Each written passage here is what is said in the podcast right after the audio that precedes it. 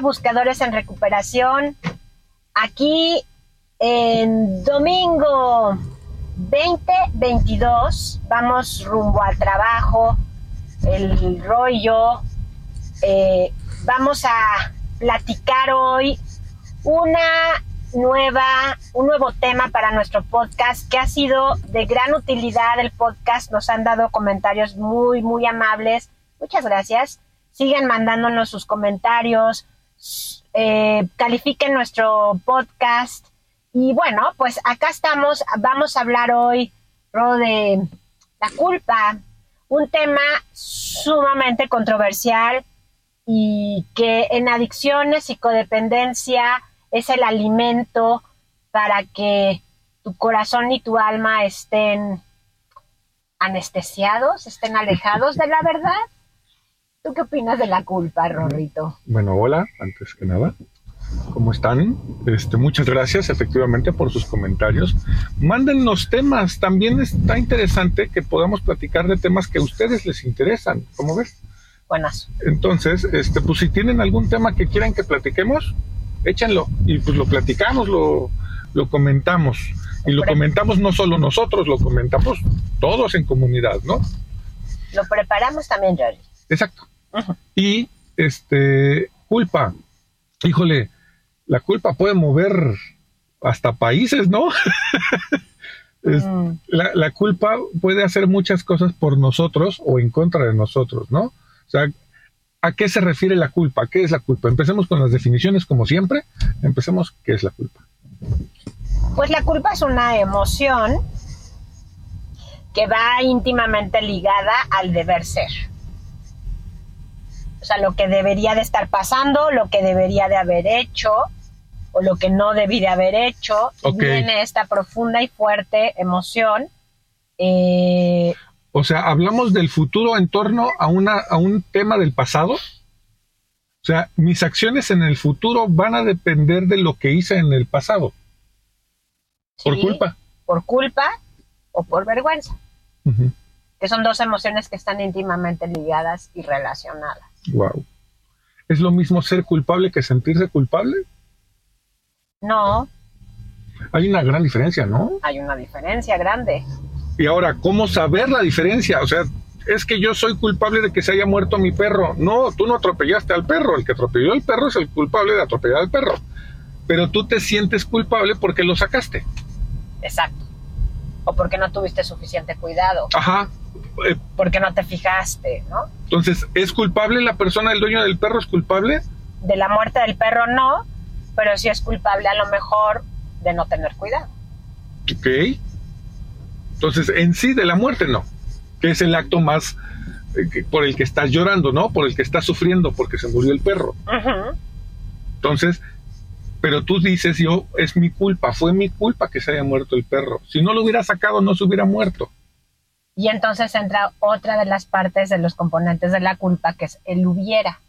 Generalmente cuando hay culpa es porque algo sucedió o algo hiciste que provocó un desenlace o una situación desagradable o, difícil para otra persona o para ti mismo y entonces ahí hay culpa. Entonces en realidad la culpa es post-acción y siempre va ligado al debería. O claro, hubiera. al hubiera. Ajá, ajá. Híjole, y el hubiera, uff, tiene tantas ramificaciones que hasta películas se hacen por hubieras, ¿no? O sea, el efecto mariposa es el mejor ejemplo de una película del hubiera. Ajá. Entonces, ah, es que hubiera hecho esto y ahí está la consecuencia de haber hecho eso. Y como no fue lo que tú querías, ah, entonces hubiera hecho esto otro. Y como no sale, entonces otra vez y otra vez y otra vez y otra vez, ¿no?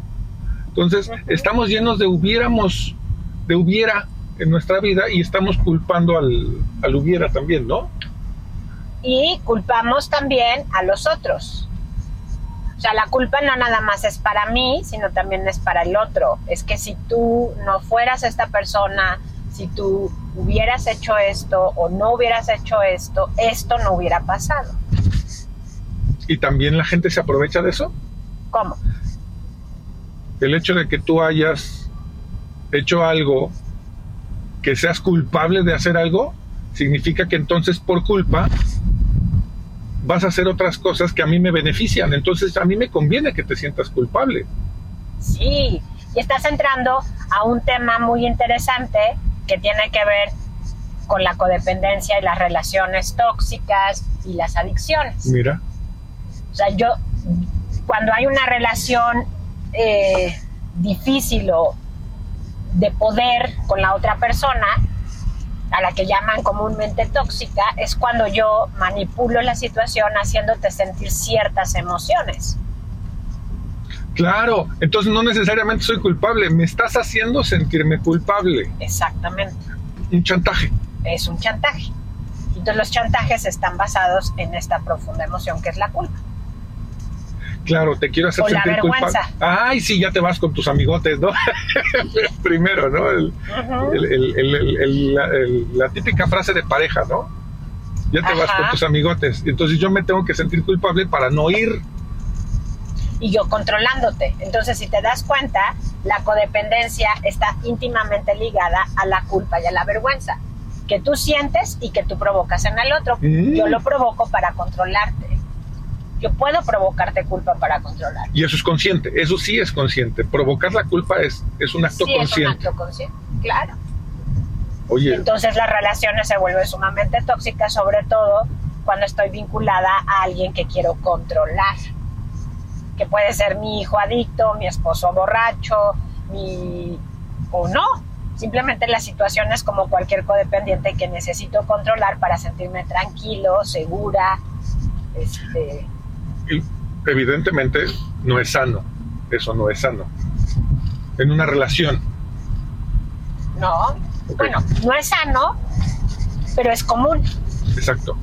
Exacto. Que no necesariamente lo que es común está bien. O sea, lo que platicábamos del servicio, ¿no? El, que, el que haya mal servicio no significa que esté bien, significa que es ya muy normalizado eso, igual, igual que esto, ¿no? Igual que esto y es culturalmente aceptado y es culturalmente eh, un método, una manera de manejar una situación cuando no tienes poder sobre la relación. ¿El pues celo? en desventaja sobre la relación. ¿El celo podría ser también una manera de hacer sentir culpable al otro? ¿Los celos? ¿Hacerlo sentir culpable? Sí, pero sobre todo de controlarlo. Ok híjole, entonces la culpa la podemos usar a nuestro beneficio. Es, yo, yo, yo, yo pensaba que, la culpa solamente se centraba en si me, si me siento culpable o si soy culpable de algo y cómo reacciono ante eso. Pero pues ya estás poniendo otras cosas que yo no estaba pensando, ¿no? Que me hace sentir culpable el que me digas, ay, sí, ya te vas con tus amigotes, ay, sí, ahora resulta que estabas en una junta, ¿no? que, que va de la mano con el celo, ¿no? Va de la mano con el control. Ok. O sea, y el, y, el, celo o el control tiene que ver con mi propia inseguridad. O sea, un codependiente es controlador o controladora porque se siente inseguro del amor del otro. Pero también es controlador o controladora porque necesita al otro para que le diga como referencia de sí mismo, o sea, para que le diga quién es. O sea, yo necesito que tú constantemente me estés reafirmando que me quieres, que soy valiosa, que te gusto, si eres mi pareja. De acuerdo. Y esa es, un, esa es una manera de pensar muy codependiente. Yo estoy dependiendo de ti para yo sentirme tranquila, yo sentirme bien, yo sentirme segura. Y entonces si tú no estás, me amenaza tu, ausencia. ausencia. Me siento insegura, me siento triste, me siento sola, me siento, entonces estoy dependiendo absolutamente de ti para que me des algo que yo no tengo en mí.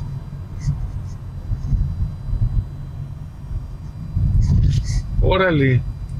Entonces, y, recurrimos a la culpa para que me estés reafirmando lo que yo necesito que me reafirmes. Una de la, uno de los mecanismos de control de un codependiente es culpar al otro de cómo yo me siento. O sea, yo te hago responsable a ti de que me haga sentir bien y eso, y eso es hablar de la culpa que codependiente ejerce sobre el otro para controlarlo. ¿Y la culpa del codependiente por hacer eso? Eh, no, no hay mucha culpa del codependiente por hacer eso. Más bien la culpa del codependiente está en no soy perfecta. Entonces, como no soy perfecta, tú me vas a dejar de querer. o tú vas a abandonarme. o tú vas a estar. Ajá. Entonces me tengo tanto miedo que entonces mi culpa de no ser perfecta, de no ser suficiente, de no estar para ti en todo momento, es enorme también. Y entonces ahí surge un mecanismo de defensa que es el perfeccionismo. O sea, los codependientes buscan constantemente ser perfectos. Entonces controlan su conducta todo el tiempo para ser perfectos. Y entonces no disfrutan de la vida, ¿estás de acuerdo? Uf. No, pues es un constante juicio. Exacto. ¿Autojuicio sería? ¿Se, denominaría autojuicio?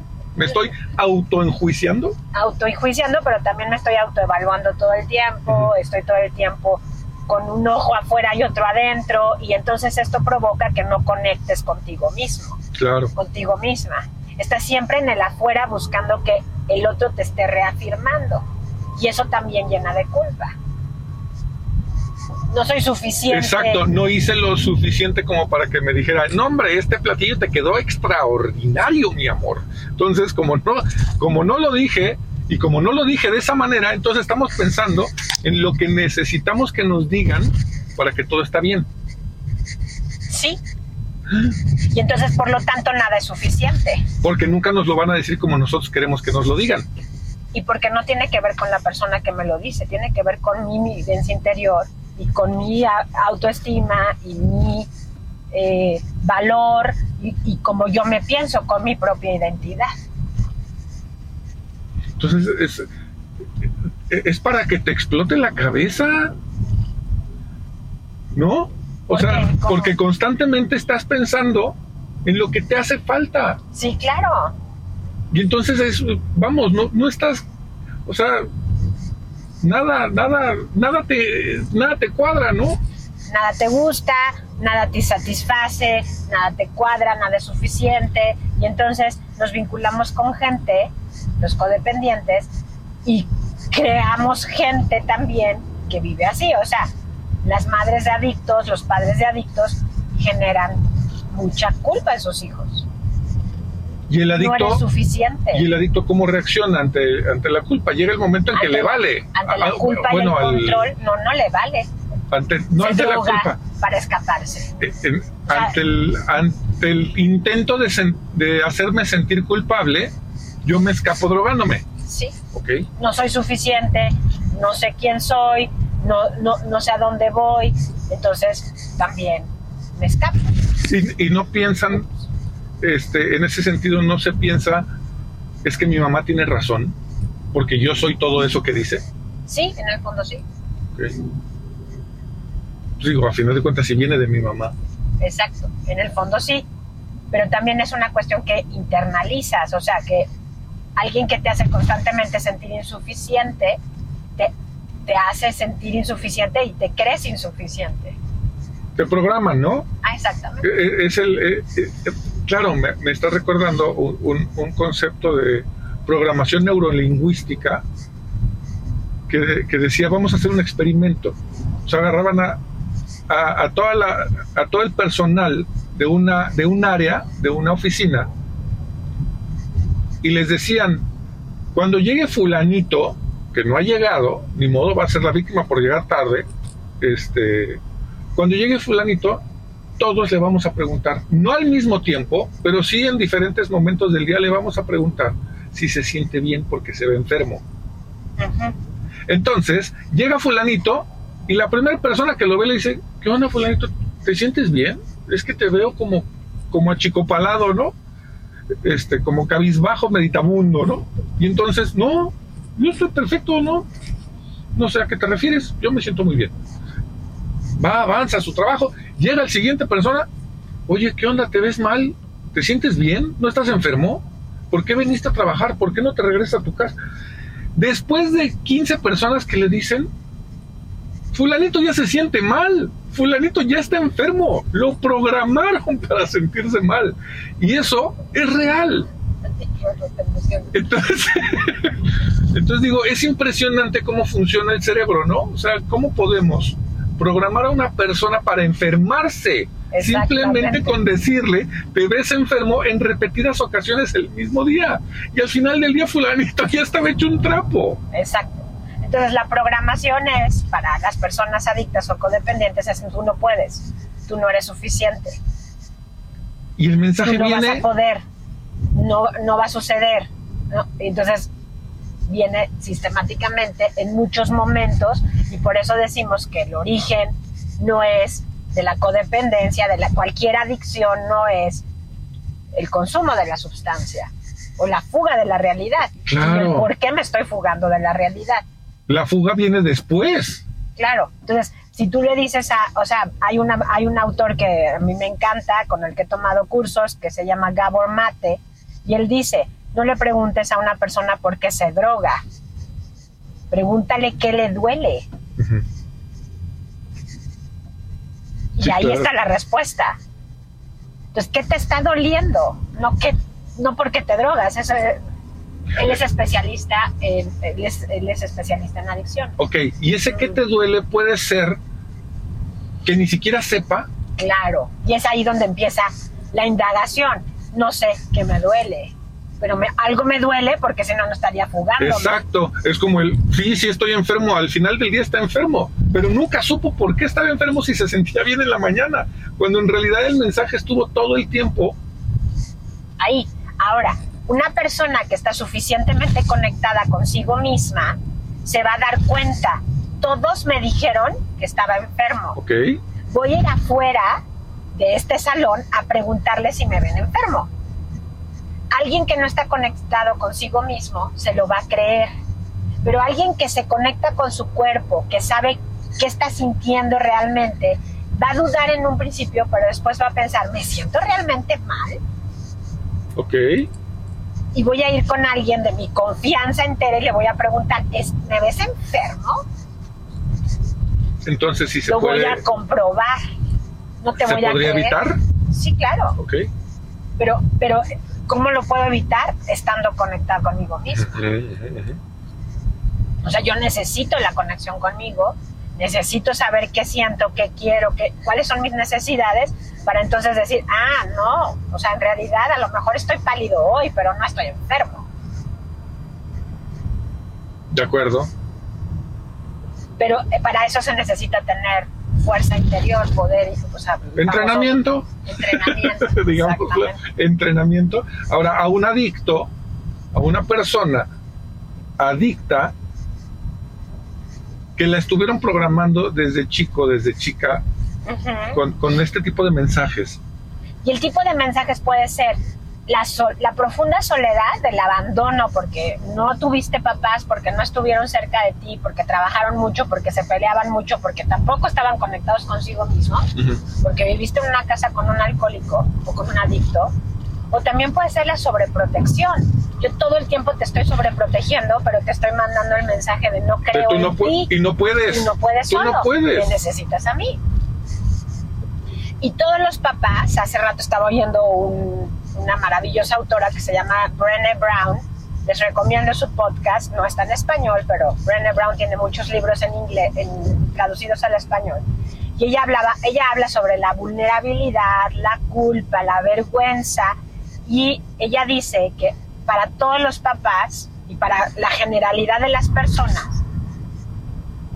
que alguien falte o se muera o pase catástrofe es como una programación de casi todos los seres humanos pues estamos preparados para la catástrofe. Ok. Por las experiencias de vida, pero también porque la sociedad todo el tiempo nos está reafirmando con redes sociales que pasan cosas espantosas en el mundo. Entonces, o al revés, o que el mundo es perfecto cuando en realidad está, eh, está en un momento de crisis. Ajá, puede ser. Entonces, pero la idea no es, no es esa, sino la idea es que muchos papás pensamos, y la mayoría que tenemos hijos, pensamos en algún momento que el mayor dolor que podríamos vivir es que nuestro hijo falte, se muera, le pase algo. Entonces, desde ahí nace la, profunda necesidad de sobreprotegerlo. Pero qué tan sano es pensar en eso todo el tiempo. bueno, no todo el tiempo, pero es algo que pasa por la mente de todos. De acuerdo. A lo que voy es que no es anormal. Ok. Lo que, lo, que, lo que sí es importante es que busquemos la gratitud, la confianza, estar centrados en algo superior a nosotros. Yo le llamo Dios, la gente le puede llamar universo, energía, lo bueno, y entonces estás como en la confianza y en la gratitud de que las cosas buenas siempre están pasando. Suena mágico y hay mucha gente muy eh, escéptica. que oirá esto y dirá, esto es magia, no es cierto. Eso no es cierto, eso no existe. Pero el estudio, los estudios que hace esta doctora, la doctora Brown, dicen que eh, la gente que agradece lo bueno que tiene constantemente vive feliz. Entonces, el antídoto contra el perfeccionismo y el control es la gratitud. Ok. Que al final de cuentas, el tener fe es, es una cuestión también de, de, tener una válvula de escape, ¿no? O sea, soy como una olla express que me estoy llenando de, de, emociones, de emociones, y necesito sacar. Por lo tanto, el tener fe en algo mayor que yo, que vamos, tú y yo creemos en un Dios, tú y yo creemos en un poder superior. Mm. Y el asunto es que nos da confort, nos da una paz, nos da tranquilidad saber que hay alguien más que es mucho más grande que nosotros mismos. Que está a cargo. Y que está a cargo de eso, exacto, que, que, que se hace cargo y que yo le puedo decir, échame la mano. Si es magia, si no es magia, yo tengo fe en que es realidad.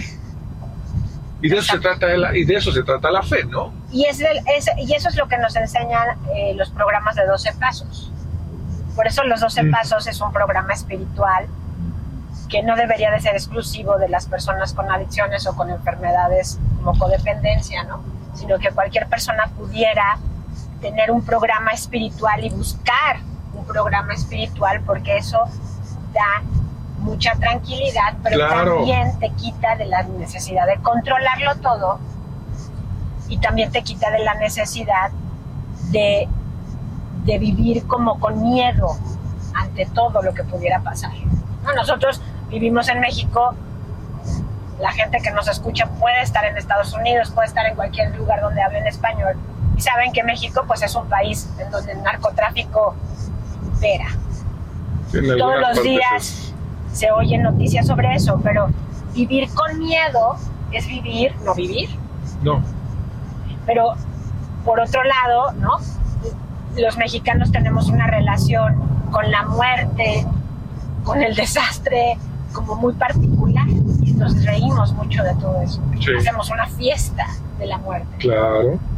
Y entonces, pues ahí están todas estas películas maravillosas que salen de Disney sobre la muerte y sobre nuestra costumbre de enfrentar la muerte y el dolor, que es algo que transforma la muerte en algo más llevadero, ¿te das cuenta? Sí.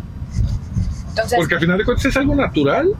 La muerte sí, por supuesto, todos, vamos, a todos vamos a morir. Entonces, ¿por qué no verla como parte de la vida, no? Exacto, exacto. Pero entonces, fíjate cómo la culpa porque ya no estamos ya vamos a hablar de la muerte. ya, estamos, ya estamos filosofando. A mí como me gusta hablar de otras cosas se me va la onda. Entonces, eh, como la, como la culpa es una emoción también muy aprendida. Completamente. Entonces, cuando una persona entra en un proceso, como los 12 pasos, en un proceso terapéutico, en un, en un proceso con un pastor, con un sacerdote, a cuestionarse sus, sus creencias profundas y sus valores base, entonces ahí es cuando empiezas a razonar y a entrar en una reflexión sobre para qué me sirve la culpa. Y cómo puedo transformar la culpa en algo que no me limite, sino que me apoya a transformarlo en algo que me haga responsable de mis acciones. Mm. Ok, por ejemplo. Venga, Rulo, piensa. Por ejemplo, ¿qué pasa? Una, una esposa descubre una infidelidad del marido. Sí.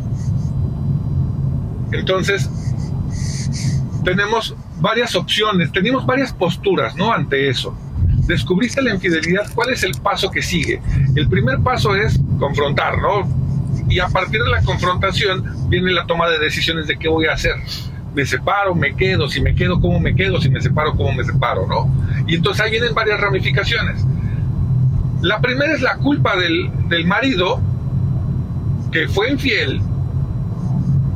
Y entonces, ¿qué tal que a la esposa le conviene que él se siga sintiendo culpable porque entonces a partir de ese momento ella va a obtener lo que siempre ha querido y que nunca se le ha dado.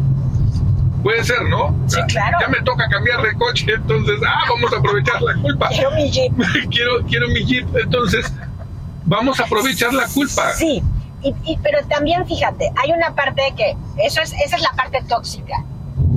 eso que estás diciendo es una parte tóxica, pero vamos a hablarlo desde la salud mental, desde, desde cómo transformarlo. Porque fíjate, cuando hay una infidelidad, la persona que sufre la infidelidad está vulnerable. Entonces, cuando te pasa una tragedia, cuando eh, te das cuenta que tu hijo se está drogando, cuando te das cuenta que tu esposo es infiel, cuando te pierdes tu trabajo, cuando te estás enfermo, ¿no? Es un momento de, de muchísima vulnerabilidad. Entonces, lo, el ser humano lo primero que hace es buscar culpables para sentirse tranquilo, para sentirse bien, para... Entonces, casi siempre vamos a la afuera. Y en, el afuera está, eh, me enfermé por culpa de o me corrieron por culpa de... No, entonces el jefe, eh, eh, todo es culpa de algo más, de alguien más. Entonces, atrevernos a ser vulnerables es una posibilidad, es una oportunidad. Por eso decimos, yo siempre lo estoy repitiendo constantemente en los videos, en mis, en mis sesiones con mis pacientes, en los workshops que hacemos, que tenemos que atrevernos con muchísimo valor a ser vulnerables. Ahora defíneme qué es ser vulnerable. La vulnerabilidad es... La vulnerabilidad es atreverme a sentir y a quedarme incómodo o incómoda, a estar incómoda por algo. Y entonces frente a ti, cuando tú eres infiel, por ejemplo, yo me vulnero y entonces me puedo atrever a decirte, me siento de esta manera. Me siento muy triste, me siento muy asustada, me siento muy angustiada. Pero cuando hay culpa, lo que pasa generalmente es que me defiendo.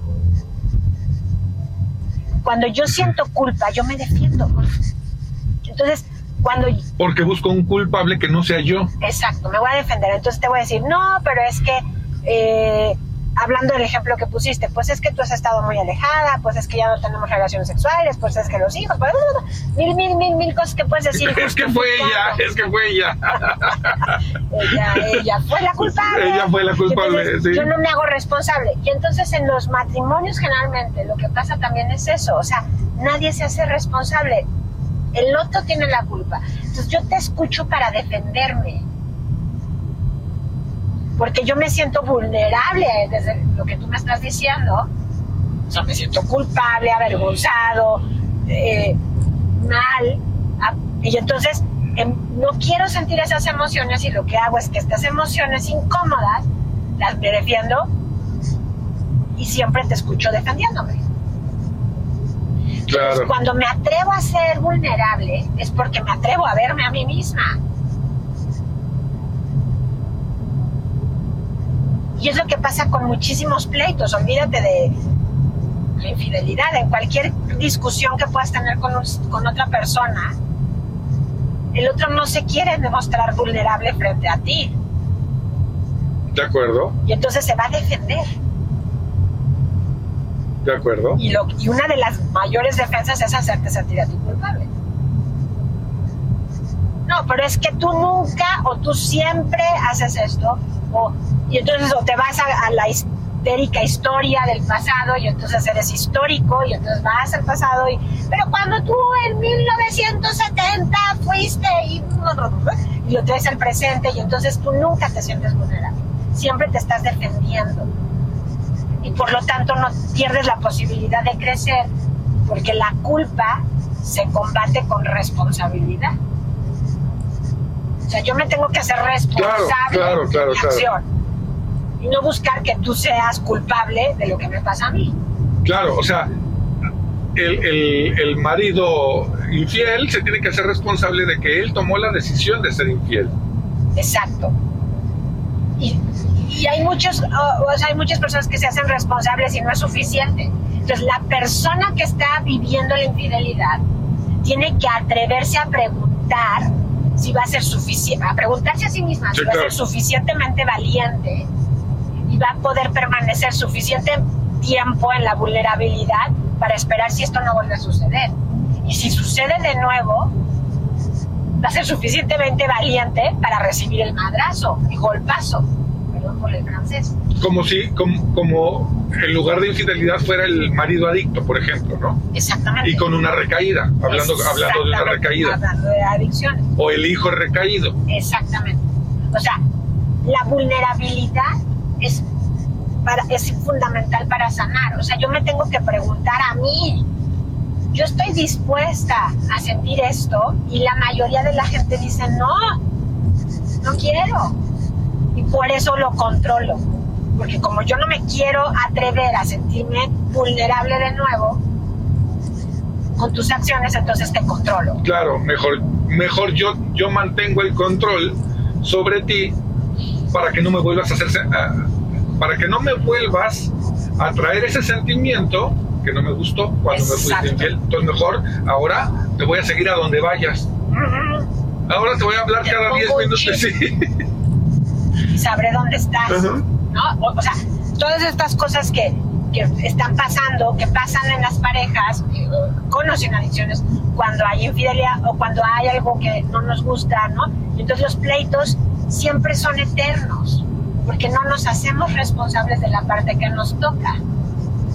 ¿Y la culpa es un beneficio entonces? Pues en realidad si lo ves, no es un beneficio, simplemente es una manera de mantener el control y la fantasía de que te estoy controlando. Claro, pero me refiero al punto de vista. Me, beneficia el que tú te sientas culpable. A mí me conviene que te sientas culpable, porque te voy a recordar constantemente lo que hiciste. Me, conviene para controlarte, pero en realidad no me, no conviene. me conviene. O sea, en, realidad no es bueno, pero pensando como codependiente, me conviene, ¿no? Y entonces, no nada más las cuadritas o las esposas de los adictos o las los y los padres, madres o familias de adictos son codependientes, también los adictos son codependientes. Mm. ¿Por qué? Porque dependo de que te quedes conmigo para yo sentirme seguro, en paz, tranquilo, querido, ¿no? Y entonces también te celo, te controlo, te cuento este, los pesos, ¿no? Soy bien Führer y entonces eso también habla de mi codependencia. Entonces no nada más, no nada más tengo que sanar en recuperación de adicciones, dejar de consumir, sino tengo que sanar todas mis acciones. Y muchas veces cuando hay demasiada culpa, lo que hago es hiperreaccionar, pero con enojo, con disgustos, con, con fugas. Y entonces tengo que trabajar mi culpa. Claro. Ahora, ¿es importante trabajar la culpa con un especialista o se puede trabajar en grupo, por ejemplo? Se, puede trabajar en grupo. O sea, puede haber grupos, grupos de autoayuda, eh, culpables anónimos, ¿existe algo así? Que yo sepa, no. que yo sepa, no, pero en cualquier programa de 12 pasos existe, la, existen, dentro de los 12 pasos, hay uno de los pasos, que es el octavo paso, que es hacer una lista de todas tus faltas. Ok. O sea, tú culpa. Sí. Trabaja tu culpa. Entonces yo me hago responsable, yo a, ver, ¿a quién dañé? ¿A quién le hice daño? ¿A quién le hice daño? Le hice daño a... Eh, a mi mamá, a mi hermana, primeramente, primeramente a mí. Claro. A mí misma. Por todo el despeluque. Y luego a mí, a mis seres más cercanos, a fulano, a sultano que le que le pedí dinero y nunca se lo pagué, a Mengano que lo estafé con esto, ver, hago una lista de personas a las que dañé. Y luego... Eh, perdón, en Alanona el, ese paso también existe así. Sí. Ok. En, Codependientes Anónimos también. Todas, las, todas las personas que están en 12 pasos, ese es el, es el paso de, del reparar. Ya. Entonces, la posibilidad de reparar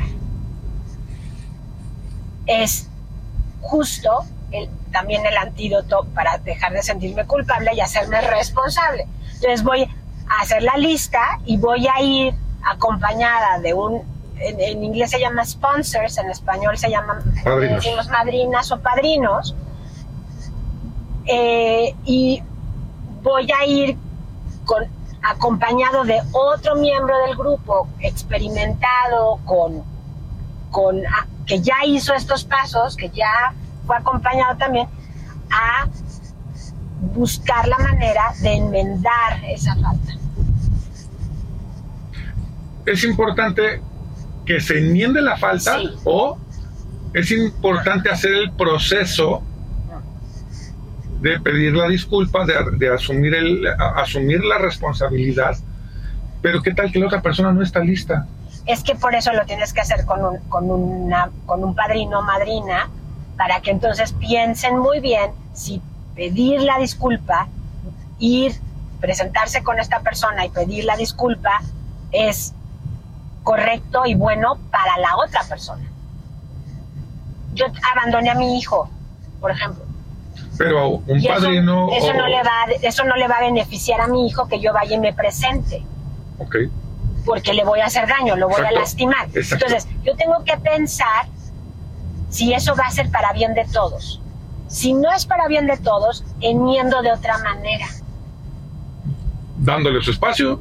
Dándole su espacio, pero también ayudando a otros papás a que se reconcilien con sus hijos, por ejemplo, indirectamente hago el bien o eh, mm, buscando a otros eh, niños que se quedan sin padres y darles el espacio para, para yo brindarles ayuda, brindarles paternaje, ¿me explico? Ya. Entonces, enmiendo la falta indirectamente. De otra forma. De otra forma, pero me tengo que poner a la tarea de enmendar. Porque yo pensaría que yo voy, busco a mi hijo, le pido una disculpa por lo que le hice, me hago responsable de todo lo que yo hice, pero mi hijo dice, no, no quiero saber de ti. Y entonces tú estás listo para recibir la negativa del otro. Y humildemente aceptas que así son las cosas. Ni buscas, ni buscas que, este, que te acepten, porque tú no vas para ti con el otro. Ya. Tú vas para el otro. Y si para el otro no es necesario disculparte, tú así lo dejas. De acuerdo. ya. Esa, es, esa es la verdadera responsabilidad de tus acciones. O sea, yo no voy a ir para que me haga sentir a mí bien. Yo te voy a pedir una disculpa y me voy a vulnerar ante ti para que sanes tú, porque no lo hago por mí, lo hago por ti. Indirectamente yo me libero de esa culpa. Pero yo no hago enmiendas para que, tú, para que yo me sane. O sea, sí es parte del proceso de recuperación, pero en realidad el paso es para el otro. De acuerdo, ya. Y entonces hago un constante ejercicio, constante ejercicio de hacerme responsable de mis acciones, observando mis acciones y no cayendo en el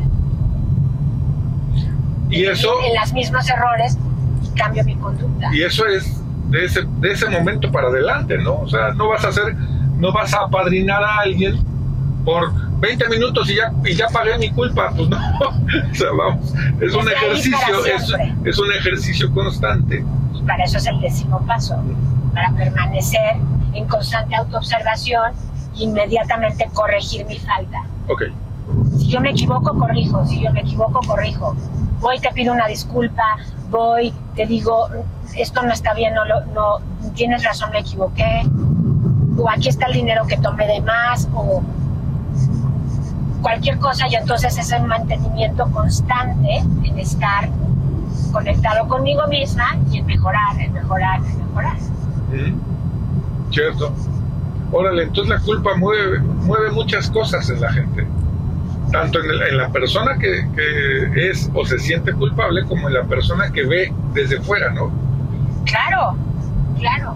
Entonces, para hacer, para hacer, o sea, para estar eh, realmente siendo responsables, pero también realmente siendo congruentes con ser mejores personas, las personas que estamos en recuperación, necesitamos estar enfrentando constantemente, corrigiendo nuestras faltas, nuestras carencias, nuestra, reconociendo que ahí, o sea, ahí yo no soy nada buena en eso. Ya. Y levantando la mano y diciendo, yo no soy muy buena en eso, te pido una disculpa porque no soy buena en eso. Estoy haciendo un esfuerzo por cambiar y sistemáticamente estás consciente del esfuerzo que estás haciendo por cambiar. Claro, que luego muchas veces ese esfuerzo o no es reconocido o no lo ven completo, ¿no? Y el, y el asunto es que los procesos de recuperación nos, nos buscan que el otro te reconozca. Porque si estás ahí, entonces no es un camino espiritual. O sea, si tú estás buscando que el otro reconozca tu esfuerzo,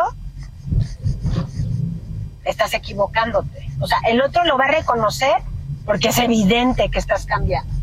Pero tú no vas a cambiar para el otro. Muchas personas comienzan sus procesos de recuperación para el otro. Y después descubren que no era, que no era necesario. Dando cuenta y se van y van aprendiendo que no es para el otro, es para uno mismo. Y que el otro se ve súper beneficiado por ello, claro. Pero es un avance, ¿no? O sea, el, el, el empezar por el otro por lo menos ya es un comienzo. El, chiste que empezaste, ¿no? Y, y, mucha, y muchas de las personas que entramos a procesos de recuperación es por culpa. Órale, ahí está, ahí está el punto, ¿no? Entonces, entro por culpa.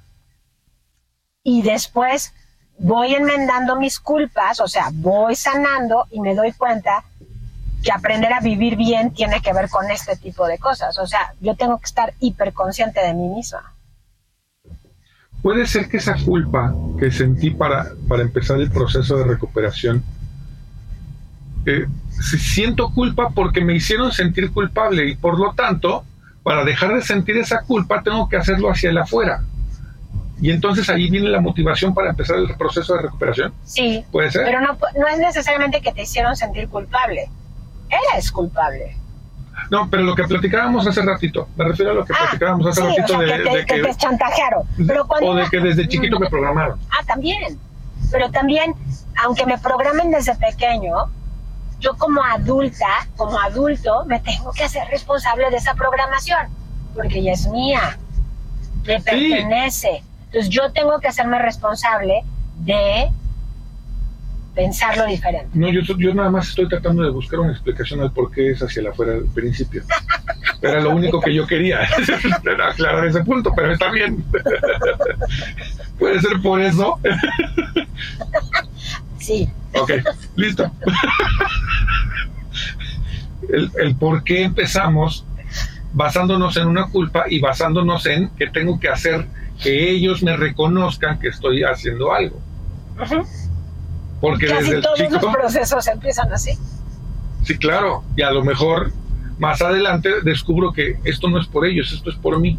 Pero lo descubro, más adelante.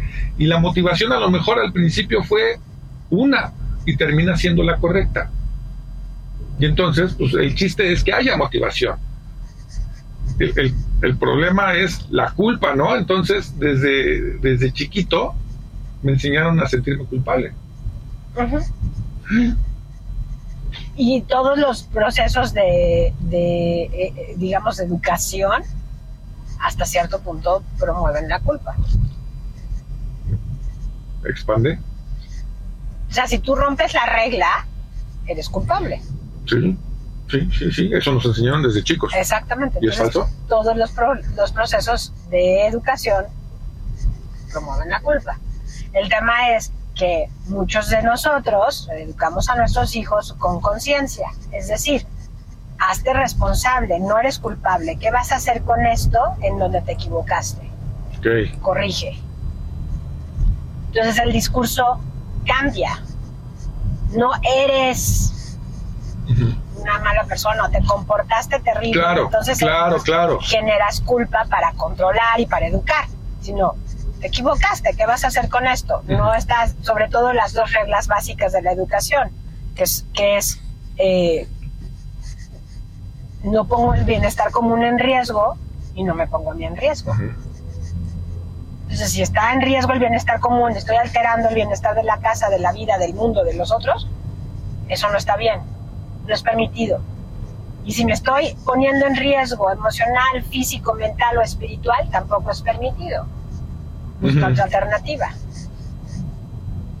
Claro, entonces, eh, o sea, es como cuando el niño dice una burrada, no es un burro, dijo una burrada y son cosas completamente diferentes. Exactamente. Entonces no promueves desde la educación la culpa o hacer sentir culpable al otro, sino promueves la reflexión, promueves eh, el cambio asertivo, el buscar soluciones a, las, a la conducta y el cambio de conducta, al final de cuentas, la adaptación, o sea, el cambio de conducta. No le permites que se quede faltando al respeto o haciendo cosas que no debe o comiendo con la boca abierta de acuerdo. o lo que sea. Sí, modificar conducta, sí, sí, sí. Que al final de cuentas para eso estamos, ¿no? Los adultos responsables de los niños estamos para corregir y enseñarles cómo se hace modelarles. exacto, y ser modelos, exacto. Ah, qué difícil. O sea, la culpa sí, sí es un tema muy complejo, ¿no? Es un tema complejo y para ir cerrando nuestro, nuestro episodio de hoy, nuestro capitulillo de hoy de, podcast, es eh, invitar a todos a atreverse. A sentirse culpables. ¿no? A no sentirse culpables, sino responsables. Exacto, ok. Atreverse a enmendar, atreverse a hacerse responsables y no buscar culpables. Ese sería como, como el cierre, o sea, si yo me atrevo a ser responsable, tampoco te voy a andar buscando a ti culpa de todo, porque entonces yo soy responsable. Si yo me atrevo a corregir mi conducta y a centrarme en mí y a conocerme a mí mismo, pues entonces voy a vivir una vida más plena, menos perfeccionista y más y, mejor. Que sería menos persecutoria también, ¿no? Exacto, menos persecutoria. Exacto. Entonces está la culpa es un gran tema, pero también tiene grandes soluciones. Claro. Díganos, ¿qué opinan de la culpa? Pues bueno, aquí se acaba nuestro podcast de hoy. Espero les haya servido, les haya gustado. Nos vemos bien pronto. Atrévanse a ser vulnerables. Atrévanse a vivir de diferente manera. Que siempre cuando buscamos nuestra voz, estamos buscando también estar felices. Les dejamos un abrazo y nos vemos en un mes con más reflexiones y atrevimientos a ser vulnerables. Claro, y pues tenemos sorpresas también, ¿no? O sea, tenemos, vamos a tener invitados. Ah, sí, también, ¿verdad? Vamos a empezar a, a invitar gente, entonces, si tienen algún tema también, participen con nosotros dándonos temas para para preparar y para trabajarlos, ¿no? Entonces, pues aquí seguimos y vamos a, a darle. Padrísimo. Pues un abrazo a todos. Nos vemos bien pronto. Cuídense y aquí estamos. Adiós. Los buscadores en recuperación.